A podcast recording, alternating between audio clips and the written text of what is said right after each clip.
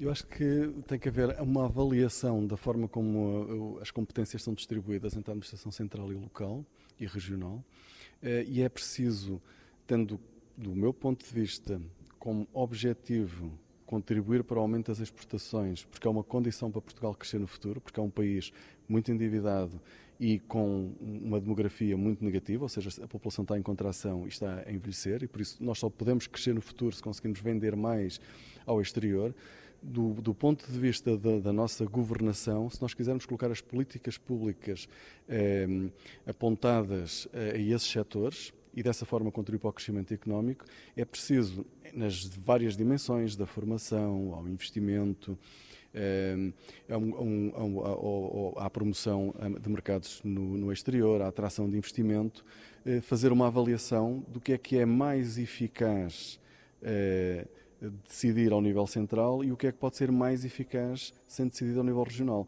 Obviamente, há muitas áreas onde aquilo que é preciso é uma melhor coordenação e uma melhor articulação. Isto é, quando ao nível central estão a ser definidas políticas, não se pode esquecer que eh, eu penso que este é um princípio que devia ser aceito, e em certa medida é, se nós virmos eh, muitos documentos deste governo e do anterior, eh, o enfoque está sempre muito referido na inovação, nas empresas exportadoras, eh, e de facto eh, são critérios que são muito importantes, seja do ponto de vista da captação dos fundos europeus, seja do ponto de vista do tipo de apoios que as empresas possam receber. E por isso isso está lá.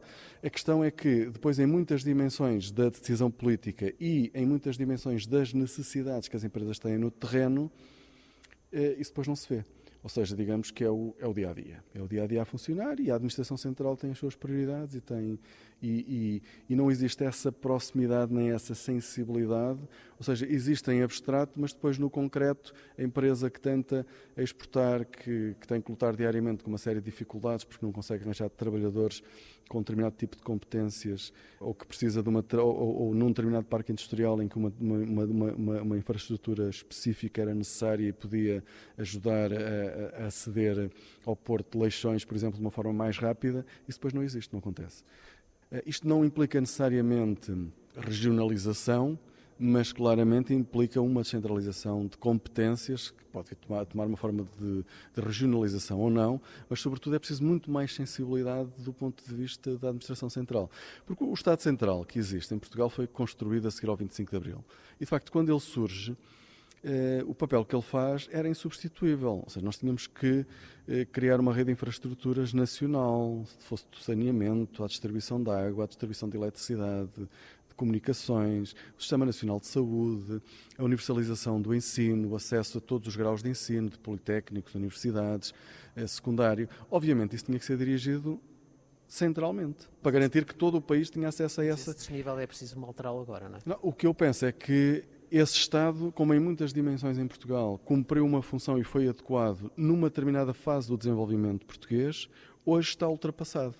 Hoje, aquilo que nós precisamos são, são, são de, aquilo que nós temos que dar solução para podermos ter esse tal crescimento dos setores transacionáveis são medidas específicas que exigem flexibilidade, que exigem rapidez, porque estamos a falar de empresas que estão em mercados que são muito competitivos, em que há muita inovação e as coisas mudam muito depressa e que não são compatíveis com decisões tomadas no Estado Central, em que um ministro, um secretário de Estado ou uma direção-geral tem um monte de coisas para decidir e aquela é só mais uma. E por isso, aquilo que no fundo eu tenho vindo a tentar transmitir eh, em, em, em, ou, que resulta das conclusões de trabalhos que tenho, que tenho feito, é que nas decisões públicas a prioridade hoje tem que ser dada aos setores exportadores. Porque se não for, ou seja, quais são os problemas que eles têm, quais são as dificuldades, que políticas é que temos que adotar. Nesse Algumas serão centrais, outras serão mais locais. Nesse sentido, nós já tivemos a ICEP descentralizada, teve sede no Porto, foi uma, algo simbólico, não é? Um, será que uma aposta dessas, uh, não, deslocalizar a ICEP, seria uma solução? Há, há, há serviços que eu acho que pode fazer sentido descentralizar. Por exemplo, acho que havia vantagem em ter a autoridade da concorrência uh, no Porto. Estava mais afastada dos grandes poderes económicos. Acho que era bom até para a autoridade da concorrência. Ou seja, há, há, há, há entidades que, pela sua natureza, até é bom estarem afastadas do poder central. Há outras que. ou seja, não perdem, acho que até ganham, porque ganham uma independência e uma autonomia. Eu sei que eh, o facto de ser professor da Universidade do Minho, estar em Braga, não, não conviver diariamente com, com pessoas ligadas ao poder, me dá uma independência de espírito e de avaliação eh, que imagino que outras pessoas que convivem todos os dias com pessoas em determinadas posições não tenham a mesma vontade que eu tenho para fazer críticas. Por exemplo, não estou a dizer que, que, seja necessariamente assim, mas claramente eu vejo isso como uma vantagem. E acho que, do ponto de vista de algumas instituições, também haveria vantagem, ou pelo menos não há vantagem nenhuma em estarem na capital. Não há mesmo vantagem. O exemplo que referiu da ICEP, eh, eu acho que é um bom exemplo, porque não há, aqui não há vantagem em estar, em estar no Porto, ou estar em Braga, ou estar em Coimbra. Acho que até há vantagem em estar em Lisboa, porque é a capital do país, para receber investidores, é, que é onde a maior parte deles se dirigem. o que depois não tiveram de os colocar. A, a, questão depois é como é que é, qual é o método de decisão da AICEP, para onde é que ela dirige os investimentos. E aí, é, aquilo que nós temos que garantir com o modelo de governação da AICEP é que, nesse modelo de decisão, o, a AICEP de facto está a escolher os melhores sítios, os sítios mais competitivos para cada tipo de investimento. E isso só é possível se houver uma grande articulação com as entidades regionais. É, é, eu, eu, eu acho que isso não, não, penso que isso não acontece sempre, acontecerá em algumas circunstâncias, depende, de, dependerá, dependerá dos processos, mas sei que não acontece sempre. É, a única forma que eu vejo de, de alterar isto, ou uma, ou uma, forma que eu vejo de alterar isto, é de facto alterando o modelo de governação. Isto é, nós podemos ter eh, patamares do ponto de vista da, da, da, da decisão em que há um conselho onde são representadas as diferentes regiões que são ouvidas e que tomam conhecimento dos investimentos que chegam à ICEP. E por isso não é uma decisão técnica, é uma decisão também política e em que há a oportunidade dos representantes das regiões poderem mostrar os argumentos que cada região capítulo tem. não é muito defensor da regionalização, mas defende uma descentralização de competências uh, mais alargada. Eu penso que, ou seja, um, um, nós podemos ter que caminhar para uma certa forma de regionalização, não tem que ser aquilo que se discutia nos anos 90. Eu penso que aquilo que nós temos que fazer eh, mudanças inteligentes, ou seja, nós temos que ter a capacidade de avaliar aquilo que é que são as, as, as, competências e atribuições de cada Ministério, dos diferentes organismos, entidades que o, que o compõem, e, e, de facto, avaliar do ponto de vista daquilo que é relevante para a economia portuguesa, e em particular para os, os setores exportadores, eh, nesta dimensão, depois, obviamente, um governo não pode ser organizado, um modelo de governação não pode ser reorganizado só pensar nas empresas exportadoras, há muito mais dimensões, mas nessa dimensão que eu estou a pensar, no fundo, é avaliar aquilo que faz sentido manter a nível central e aquilo em que há vantagem em descentralizar. Como eu referi na minha intervenção, do ponto de vista, por exemplo, da formação profissional em particular, claro que há um currículo nacional eh, para, para, para, o ensino, há as universidades, há tudo isso, mas eh, mesmo as universidades, e já vão fazendo isso, vão adaptando vão se adaptando às necessidades que a economia tem. Há cursos que abrem para dar resposta àquelas necessidades. Há vagas que aumentam em determinados cursos para dar resposta às necessidades da, da, da, da, da economia. No caso da formação profissional, a mesma coisa, ou seja, tem que haver a rapidez e a flexibilidade para responder às necessidades das empresas, aí com um papel muito importante para as associações, para as associações empresariais, que têm que fazer esse papel de, de, devem fazer esse papel de, de, intermediário, mas que depois nós não podemos estar num, numa determinada região dependentes das decisões que são tomadas pelo Ministério da Educação em função do quadro de professores que existe.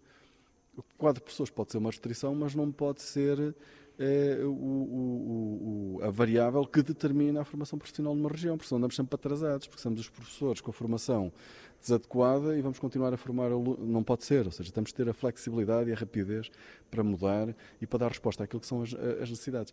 E aí eu não vejo forma de fazer isto que não seja de facto atenção, porque respostas locais e obviamente com responsabilização local, porque eh, todos estes movimentos vão resultar sempre de exigências que as regiões façam porque Lisboa não vai. Há uma estrutura de poder que está instalada, que está montada, e isto faz parte da natureza das organizações, ou seja, eles não vão querer abdicar de competências.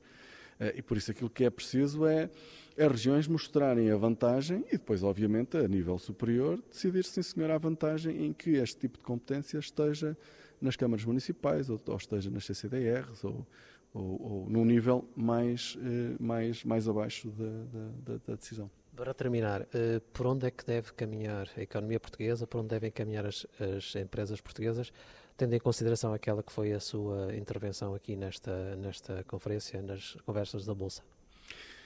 O, como eu já referi, as, as, a, a, aposta nos setores transacionáveis é absolutamente essencial. Ou seja, um país que está a envelhecer, a diminuir a população, só pode crescer se vender mais ao exterior. O, ou seja, o, como eu disse há pouco, do, o, para o crescimento do país no longo prazo é fundamental que os setores exportadores cresçam. As empresas não têm que se tornar todas exportadoras, mas nós temos que ter um setor exportador muito forte, muito inovador, que consegue entrar nas grandes cadeias de valor global, consegue ser competitivo, que produz inovação, que produz novos, que gera novos produtos e para isso nós precisamos de ter, de facto, mais conhecimento, melhor capital humano, maior capacidade de transformação da, da, dos, nossos, dos nossos recursos. Eh, e essa é a grande prioridade que nós temos que ter. Isto vai sempre dar ao mesmo ponto, que é pessoas. Nós temos que eh, conseguir preparar bem os portugueses para competirem num mundo global, porque se não o fizermos, eh, eles vão ser, não vão conseguir bons empregos, não vão conseguir bons rendimentos, eh, e não vão ser participantes ativos na sociedade, não vão ter participação política ativa, vão ser eh, eh, menos felizes. O turismo tem futuro no nosso país? Eu penso que o turismo está num, num, É incrível o que tem acontecido. Vir ao Porto, ir a Lisboa e ver o que são estas cidades hoje, o que eram há cinco anos, não é preciso mais do que isso. Cinco anos, ver o que é a reabilitação que está a acontecer, é extraordinário. Sair, entrar numa estação como São Bento e, e e, e, e, ter à frente um grupo de, de, estrangeiros todos a fotografar os magníficos azulejos. Da... Fomos surpreendidos agora aqui no Salão Árabe do Palácio da Bolsa por um grupo de turistas. É verdade, eles estão em todo lado. Eles estão em todo lado e, pelos vistos, têm um bom gosto. Vêm, vêm ver as melhores coisas cá no país, como o Palácio da Bolsa uh, e a Estação de São Bento. Uh, e eu acho que isto vai continuar. Porquê? Porque eu acho que os estrangeiros descobriram Portugal. As redes sociais permitiram isso. Hoje, estas fotos todas que nós vemos a tirar circulam no mundo todo. Têm milhares de visualizações às vezes. E por isso é uma promoção que são os próprios turistas que fazem.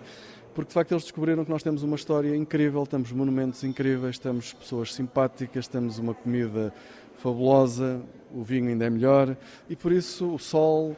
Eh, e por isso eu acho que isto é mesmo sustentável, porque o nível de turismo que nós temos, eu faço eu faço muitas vezes a viagem Lisboa-Porto, Lisboa-Braga. Eh, os comboios estão cheios de turistas hoje. É, certamente é uma das causas do aumento da circulação, do número de passageiros nos comboios da CP. E tenho japoneses a ler a história de Portugal e por isso. E eu acho que isto é sustentável, porque há bilhões de pessoas que não conhecem Portugal e que. Exatamente. A última pergunta tem a ver com aquilo que será o futuro do país. Um, que passa muito pela capacidade que nós teremos em pagar aquilo que são as nossas dívidas. Nós temos tido um ritmo, uh, no seu ponto de vista, uh, aceitável de redução de dívida? A dívida é, um, é o maior risco para, para Portugal. É muito elevada, torna-nos muito expostos uh, à situação dos mercados financeiros internacionais. Se nós tivermos um aumento das taxas de juros, o preço do petróleo está a aumentar, eh, de aumentar, as previsões são de que continue a aumentar, isso é claramente um risco e por isso nós estamos muito expostos. Agora, quem tinha aquele monte de dívida que acumulou nos últimos 20 e tal anos, 25 anos, querendo ser bons pagadores, eh, não é fácil de resolver.